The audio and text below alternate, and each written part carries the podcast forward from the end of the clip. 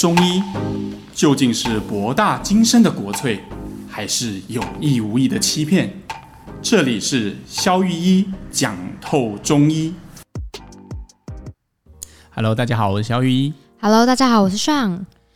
今天呢、啊，我们要有一个很特殊的主题啊，哈，这个主题是上早的，好，所以如果不好听的话，大家要怪他，不要怪我。怎么这样子？就是啊，就是我们收集了一些，我请尚帮我收集了一些网络留言，就是关于中医各种大家会常常去抓的一些方子，一些补汤。或是你在便利商店，你可能就会看到说，哎、欸，这个卖什么四物汤或是生化汤是可不可以喝？对对对。然后我们找的标准很低，意思就是说呢，就算你一辈子都没看过中医，你可能也会有隔壁邻居会找这些方子来给你喝，你妈妈也会逼你喝，你阿姨也会逼你喝，然后你邻居管很宽，管到海边那种，你怎么还没有生，他也会就是叫你喝，也会叫你喝的。其实最基础的是，大家应该最基本就是有喝过四神汤啦。四神汤吗？对，OK，那我们就先从四神汤开始。哎，好啊，好啊。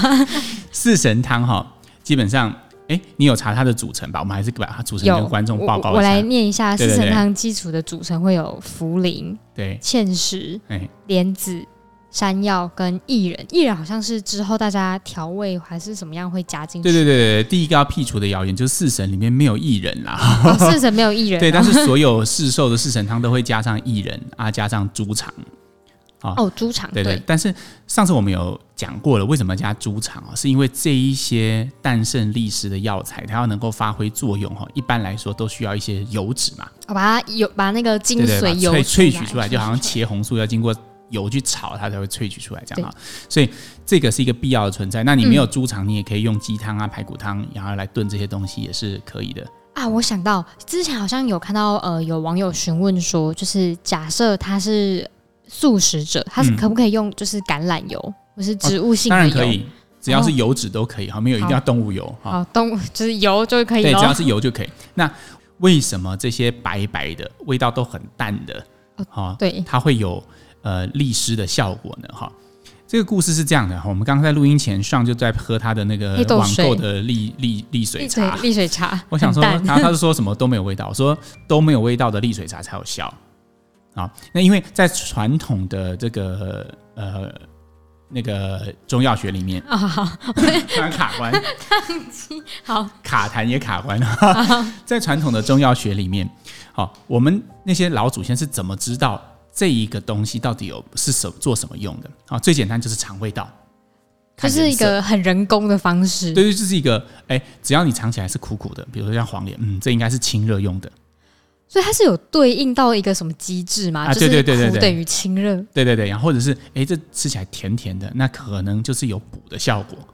哦，甜甜的东西会补身体。比如说麦芽糖啊，像小建议它会加一些饴糖哈，那其实就是一些有一些补补益的效果。比如大枣啊，嗯，或者甘草啊，也都甜甜的，都甜甜的，那它应该就是有一些补益的效果。嗯啊，那比如说像这种，嗯，咬起来下不下涩涩，好像没什么太大的味道，味道都不是很明显的啊。那这一种。大部分都是有一些利湿的效果哦，就是四神汤。你让大家想想看，薏仁，对，嗯，你说有味道，有啦，它有一个味道，但是就是一个草味，对，就是越越咬越、嗯、越草味，对，然后山药，嗯，也没有味道，口感也是比味道还要多。对，那这一些药材其实它都是有利湿的效果，所以你如果你买到利湿茶很好喝。味道很重咸，那恭喜你，应该是水肿茶，不是利湿茶。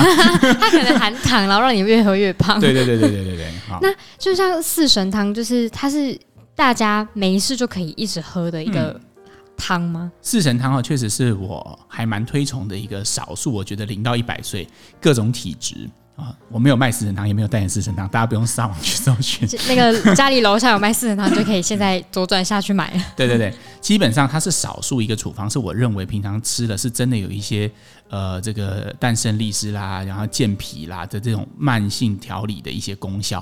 哦，所以我觉得这个东西是几乎没有什么禁忌症，很少人听到他呃喝了四神汤很不舒服啊，头很晕啊什么的。好，所以我们从这个最简单的汤入门哈，这个是一个大家都可以。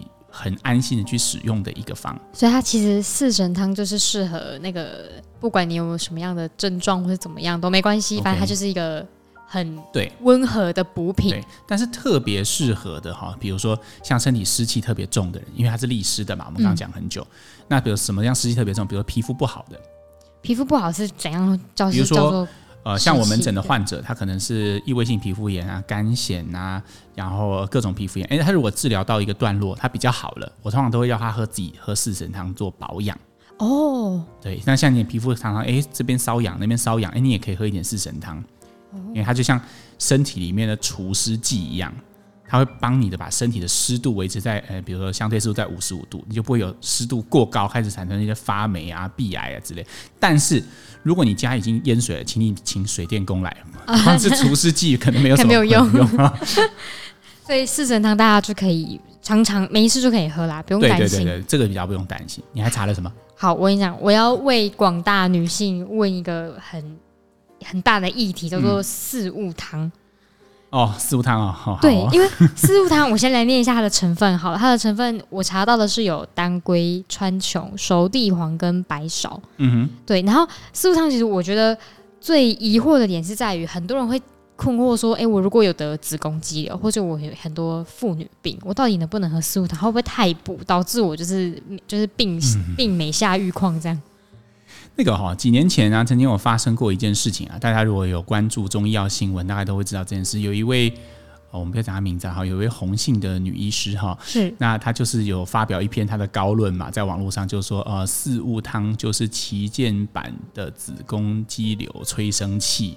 的这篇文章，大家如果可以 Google 一下，这篇文章已经删掉，但被疯狂转载。那个时候，我记得可能两千多次分享。哇塞！对，然后从此之后，这个医生就爆红。然后，当当然，其实那个那个那个中医师工会也一直出来辟谣啊，他强迫他道歉啊，什么，反正就闹得很大这样。嗯啊，那为什么？就是因为这件事情其实真的是有争议的。我先跟各位报告客观事实哈，就是呃，大部分的研究做出来是不会的。哦，大部分的研究是没有关系，就是可以喝的。嗯、但是因为子宫肌瘤是一种进行性的疾病，意思是说，本来你今天今年量三公分，明年量就有可能变五公分，因为它自己会变大的，就不除以就是会变大。对，但是通常你长了肌瘤之后，你都会直觉，女广大女性们都会直觉想说，我找一个中医来调理嘛。对，所以当你正在变大子宫肌瘤，跟你正好在服中药这件事情加在一起的时候，很多妇科医生就会觉得啊。一定是因为你吃了中药，所以子宫肌瘤才会变大的，感觉正相关。感觉对对对，但其实 我个人的临床经验告诉我说，其实并没有这样的相关性。然后实验室数据做出来，其实也没有，没有。嗯，那甚至四物汤在传统上来说，甚至可以说是一个有些微化瘀的效果的方。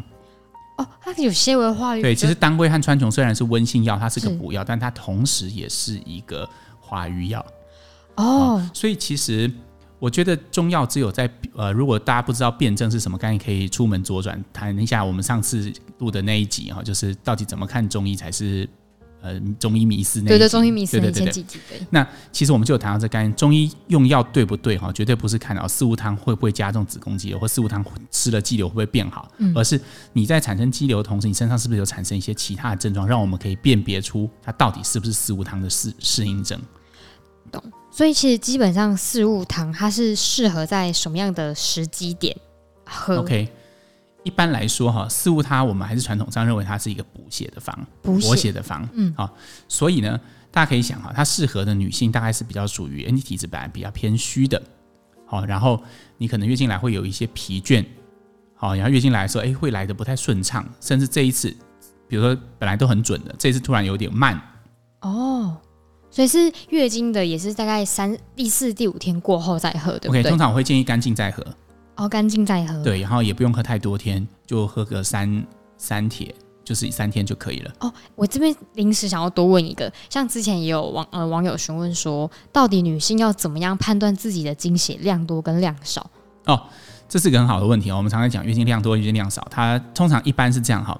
当然，它跟年龄会有一些关系。嗯，一般来讲哈，二十岁的女生要稍微略多于三十岁的女生啊。那三十五岁以后，经量会开始变少。好所以我们讲的是一个大概，就是以呃大概三十岁女生为例好了。好，量多量少的划分哈，通常以五块为界。五块的意思是五块标准型的日用型的卫生棉。嗯，加长加翅膀。哈，加各种东西都不算哈，是正常型的卫生棉。好，那大概一整个白天，就是从早到晚用的片数，如果超过五片的话，我们通常叫做量多。哦，叫量多。OK，那还有一个一件事情是，女生来月经通常不会只来一两天嘛，她会来五天。对，那可能有其中一到两天量会比较多。我们是以量多的那几那几天为准为基准。哦，你不要说哦，第五天量很少，都只要垫护垫。哦，我没有这个讲第五天，我在讲第一天 跟第二天。对对对对，但当然不一定的。然后有些人他可能第一天、第二天都来一些咖啡色的东西，到第三天量才出来。反正就是以你量多的那一天。如果整个白天不包括夜用，可以超过五块标准的日用型卫生棉以上，基本上我们算是正常。以下就是量少。哦，好。OK，那如果说你你通常这五五块到七块八块之间没有办法满足你你哈，你可能需要都要到随时，像我有看过女生量很大的，都说随时都需要夜用的。哦，这么多？对，它就是而且还要一直换的。然后就会觉得很血崩的那种，那显然就是量多，嗯，所以我们大概用这样提供大家做一个参考了哈。这个精量的事情是这样。那那种很血崩的啊，也可以喝四物汤哦。问的好哈，通常我刚刚就讲过，四物汤是可以比较偏虚的，虚是什么？就是不够嘛。呃，对，不够，比正常的水平少，我们叫做虚嘛。嗯，好，或者是说哦偏呃后期，就是也是。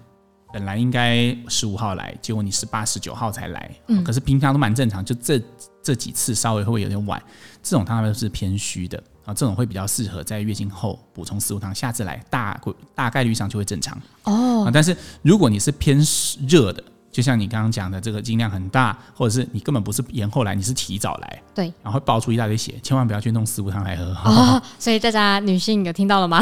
对，那。就算你要用，你可能也要稍微做一些处方上的变化，然后比如说把当归川穹去掉啦，把熟地变成生地啦，等等的，就是你要把你的整个处方凉化。哦，不能喝那么热。对，你用传统的四物汤，如果等量，其实当归川穹就会让你的血出来的更多。更多。呃，因为其实四物汤我觉得蛮好喝，加鸡肉的话，那男生是可以喝四物汤的吗？嗯，OK，呃，其实是可以的。嗯，我曾经呃帮一个。诶，干燥型的皮肤炎的男生啊，年轻男生开四物汤，嗯、出去，哎，药房就打电话来，肖医生，你是不是开错了？四物他是男生呢，你干嘛开四物汤给他喝？哎，其实不是这样子的，四物汤它并不是专门女生的专用方。其实这种迷思还有很多，比如像有一个处方叫温经汤。很多女生专门在对对对对，嗯，好像感觉跟就跟月经有相关哈，对对对，喝起来就感觉很温宫的感觉哈，很很有效。看药名就觉得这真取得好，很有效。哎，我也开温经汤给男生吃，其实这都是 OK 的哦。OK，只要它出现，因为四物汤它的补血哈，它不单纯是在月经这个方面，好，它其实也在皮肤这个方面。哦，我们皮肤哈，它需要润泽的话，其实它会需要干血的濡养。啊，那如果干血濡养不足，皮肤就会比较干燥，就会比较脱屑。啊、哦，像我刚刚提的那个男生，他就是皮肤显然很干燥，他诶，他这样一拨就会有很多屑屑掉下来。哦，这么干燥。其实我就常常蛮常用四物汤跟桂枝汤合方的。那这样的，它其实就可以让它的干燥情况会变得比较好。哦，所以其实男生也是可以喝四物汤，主要是看他的身体的，还是看你有没有四物汤的症跑出来被我们抓到。就算你是男生，你有四物汤症，我们还是会用用四物汤。对，好，那接下来也还是一样是女性上面，应该说好像我不确定，搞不好是男生可以喝，就是像生化汤。OK，对，然后它的成分也是也有当归跟川穹，但后面就有三个我我比较没看过的，桃仁、爆姜还是炮姜，然后爆姜，然后跟甘草。对，然后它主要是讲说它是会什么促进乳汁的分泌，然后子宫收缩，所以网络上大家普遍是说什么产后再服用。OK，对，我最常碰到门诊的女生或者用生化汤，通常是两个情境啊。大家民间用法就是两个情境，一个就是产后，哦，不不论三七二十一，一定是有淤血没排干净哈，总是要来一点生化汤才会有排干净的感觉。哦、再来就是另外一种没排干净，就觉得哎，月经虽然来完了，可是。好像没有排干净，肚子还是闷闷的、啊、痛痛的、啊，然后也会想要来一剂生化汤，让它排得很干净，这样。反正大家就觉得这是一个排出那些不好的淤血或者是恶血的这种特效药，这样哈。那事实上是不是真的是这样的 哈？其实生化汤确实是用在这种使用情境，但是我会鼓励呃用你，如果你是产后的话，当然请中医师来帮你看你适不适合用生化汤，这是我最鼓励的。但是如果婆婆已经端了一碗生化汤来，哦，然后现在你来决定你要不要喝下去，或者是偷偷倒掉，然后你到底适不适合？你只剩下三秒钟的时间，那我建议你做一件事，你请你可以自己躺在床上，然后把呃膝盖蜷曲起来，就是大概做屈膝的动作，然后。你用你的手去按着你的下腹部，就是肚脐以下的地方。嗯，然后如果如果你按起来，你生产完嘛，对，好，你按起来是会痛的话，那大概率上你还蛮适合生化糖的，不论你还有没有在出血。哦哦哦，这个啊，我第一次听。因为通常是这样子哈，嗯，女生生产完会有一个状况叫做恶露不尽。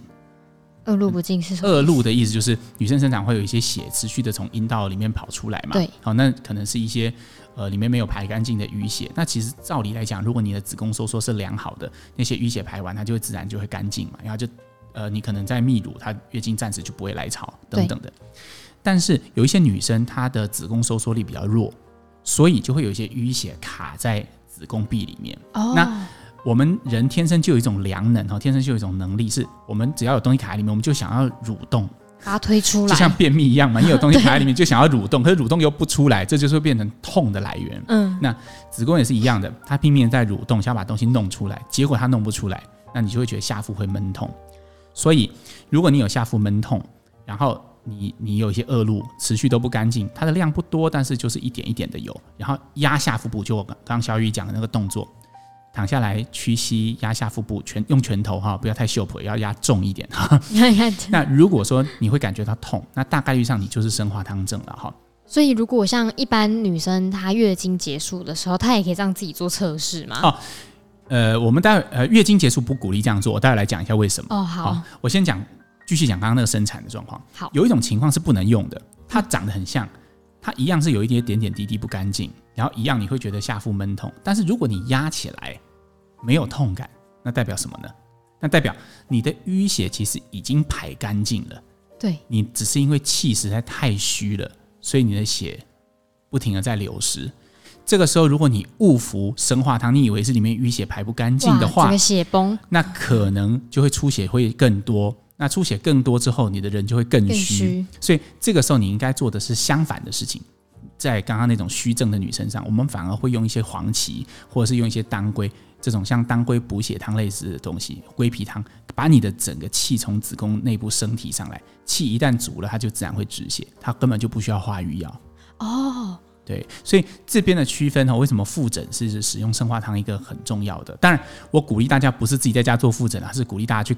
给中医师看，但是有时候婆婆的汤已经端到眼前了，你要确定到底这个到底是会帮你还是会害你的时候啊，哦，你就要稍微压压看。如果你压起来是没有压痛的，我鼓励你不要喝，因为你喝下去可能会让你更不舒服。懂。所以像刚刚我有提到说，就是月经对月经后的那个为什么不能测试？月经后是这样哈，月经后常常会有一些淤血排不干净，但是我不会认为它会需要到用生化汤这种处方哦，因为生化汤的化瘀能力是非常强的，原因是因为它里面有一个药哈，叫做桃仁。桃仁它是一个什么样的药？桃仁就是桃子的核啊，桃核。所以我说它的那个功效到底是多？它有很明显的化瘀的效果，而且是化很深层的瘀哦。所以通常你不是生产哈，我是觉得你平常没有来那么多的瘀啦。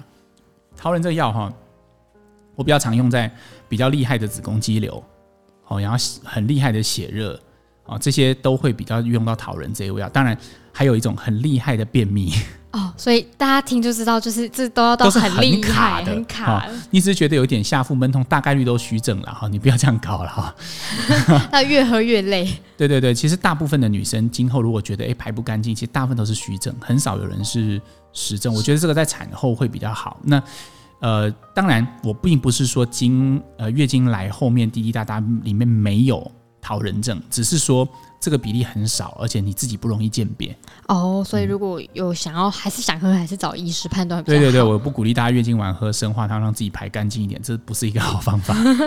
好，那接下来我还有再查到一个汤，这个汤我也是第一次看到，叫做安迪汤，外国人的名字。OK，对。然后我查到的，它是也写说成分有黄芪、红枣跟枸杞。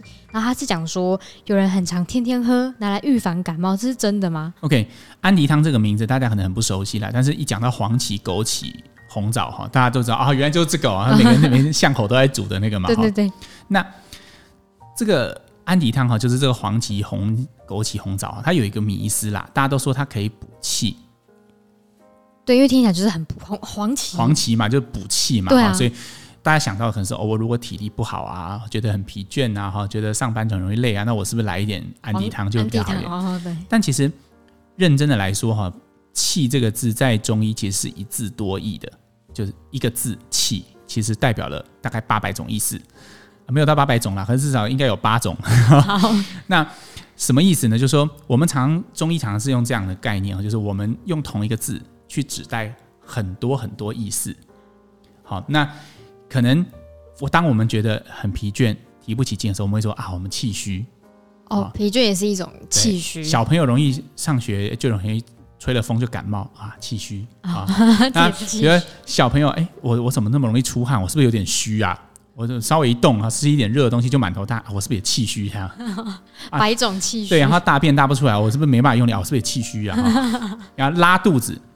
就是啊、哦，我是不是肠胃有点气虚啊？怎么每天都在拉肚子？我们很常用“气虚”这字，反正就是气虚在民间的用法就等于我好像有点不对劲，就等于气虚这样。哦，可是像安迪汤它那种黄芪，为什么大家会觉得它是可以补气的这个迷思？所以黄芪确实是补一个补气药，但是它补的是什么呢？补的是表气哈，表是表面的表哦，体表的嗯哼。比如说，大家可以这样想象哈，我们中医都认为呃。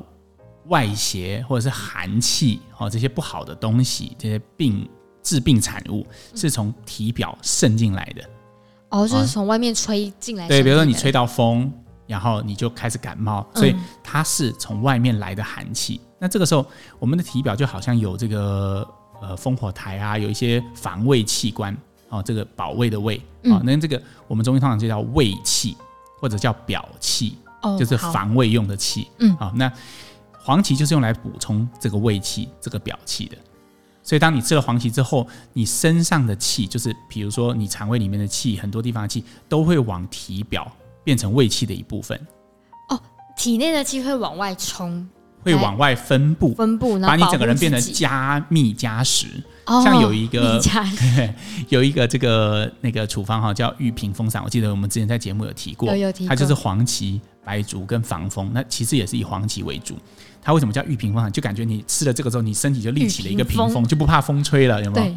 所以 确实哈，像这样子的处方，它对于小朋友预防感冒是有帮助的。可是它可以天天喝吗？如果你家小孩是属于这样，嗯、你听一下以下这叙述，是不是你们家宝贝的样子？哈，就是。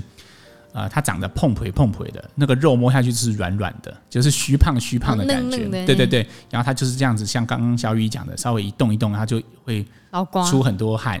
哦，然后可是体力也还好，也没有不好啊，甚至蛮好动的。嗯，啊，白白胖胖，然后脸碰腿碰腿的，然后哎，一到动呃不是动物园，一到幼稚园里面，把小朋友这样。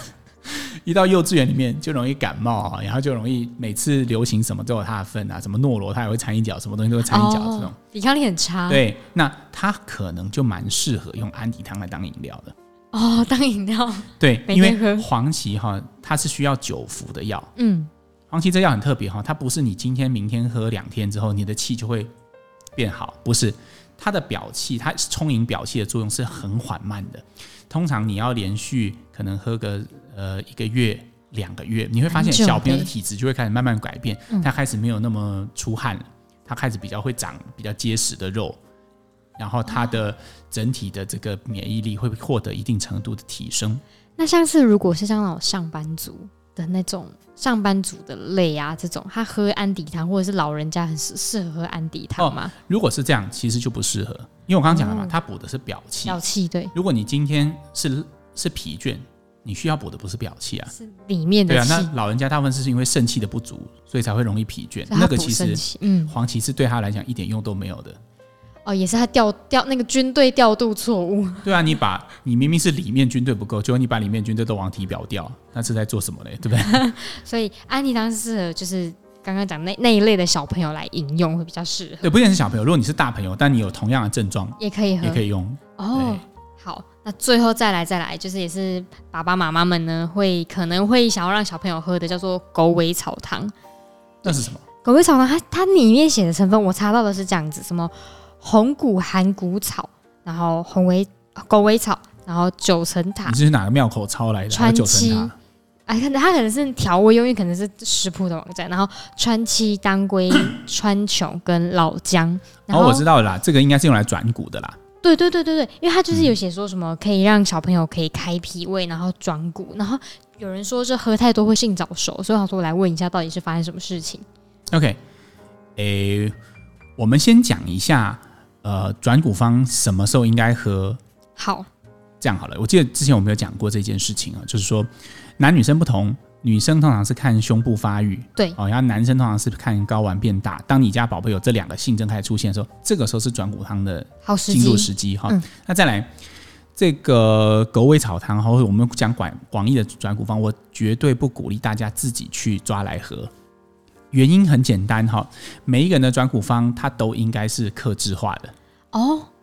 就是看身体的状况去调整的嘛。是的，因为当然它可能会有一些共同的基底，我们要长就让骨头拉长嘛，我们需要有一些补肾的东西，对，好，然后需要有一些温补的东西，这大概是避不掉的。嗯。但是并不代表每个人都可以用同样的处方。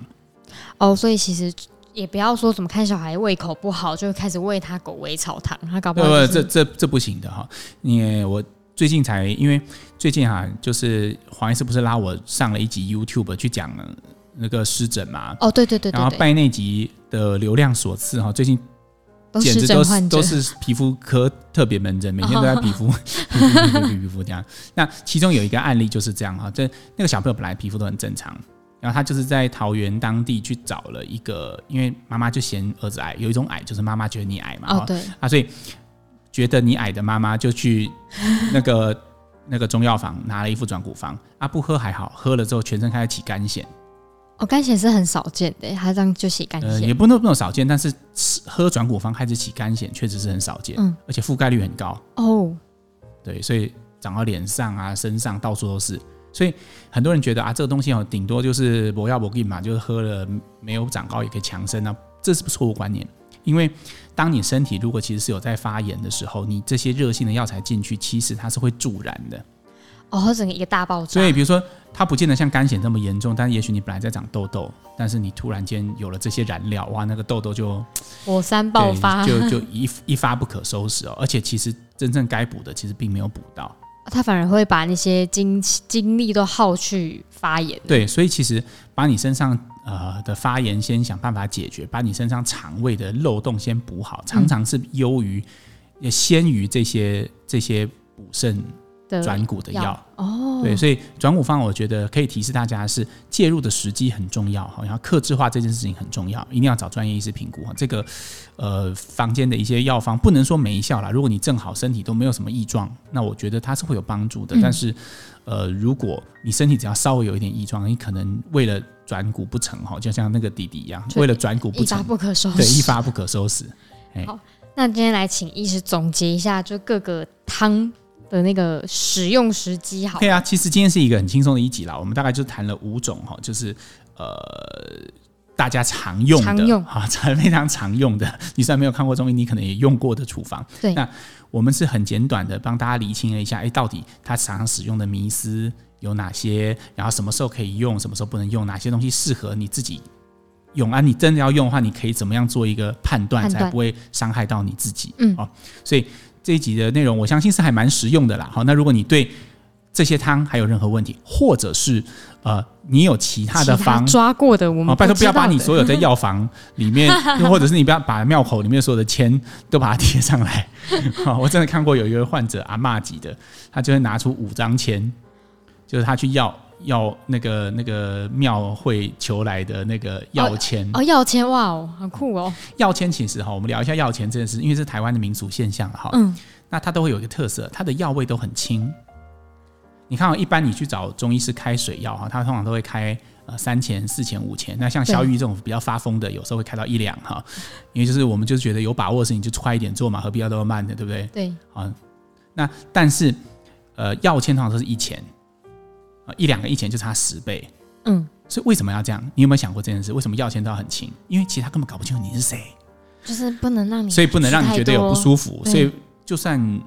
有方向也只有一点点，好，所以药钱大概都是一钱啊几分哦，这样子的概念。再来，它的药通常都会比较，哎，补药有一点，好，然后泻药有一点，好，化痰要有一点，好，疏肝要有一点，其实也是蛮有技巧的。对，大家可以去网络上搜寻一个方，叫做通理万安汤。通理万安汤哈，就是通是通过的通，理是里面的理，然后万安就是一切一切都好的，对不对？那为什么？要到搜寻这个方，这个方就是典型的。我不是说它是那个，就是很很像啦。它的组成就是这样，什么都有一点，疏肝有一点，化痰也有一点，哈，什么都有一点。这是万安汤。这个方为什么会知道呢？因为以前我在当实习医师的时候，那个老师啊，在实习的最后一天啊，就传授了一个，终于讲出一个临床绝技。当你不会看病的时候，你就给他开这个方，就是这个 通理万安汤，就是喝下去也无伤大雅的东西。下次来的时候，哈，患者都会跟你说，嗯，好像有好一点，那这样你就有机会了，就可以回去翻书，大概是这个意思啊。所以呢，呃，我总把这临床机密都讲出来，好笑。但是我早就不用通理万安汤，太慢了，因为它其实就等于是把你的身体往各个方向都稍微操作一点点哦。那其实我们真正治病就像是。看出你这个平衡的系统的哪边其实是歪斜的，你看出方向就可以用比较比较快的方式去把它修整回来，而不是哪个方向都给一点这样。哦，所以这个就是有点像安安慰剂。对，但是都会好一点哈。那那我觉得药签其实大部分都是蛮类似像这样子的处方。我看过几个，我看过不少药签，因为以前我在彰化看诊嘛，就是药签很多，就非常多。那那个。也不好说什么啦，那因为有些他都说他是从妈祖下面转过去才求到的，哦、或者是什么那个，真的我们都尊重的啊。这、嗯、喝了好，那当然是很好啊，那也没有什么太大问题。只是我是纯粹就医理方面跟大家分析说，哎、欸，药签是怎么形成的这样子啊。好。那就是其实好啦，大家听了那么多，就是大家终于可以解了一个惑，就是关于一些四神汤啊，或是一些女性她到底要怎么饮用一些保养身体的一些东西，才不会越补越糟。最重要是汤不要乱喝啦，好要找专业的中医师才是比较有可靠有效的方法。没错没错。好，好，那我们就下期再见喽，拜拜。好，拜拜。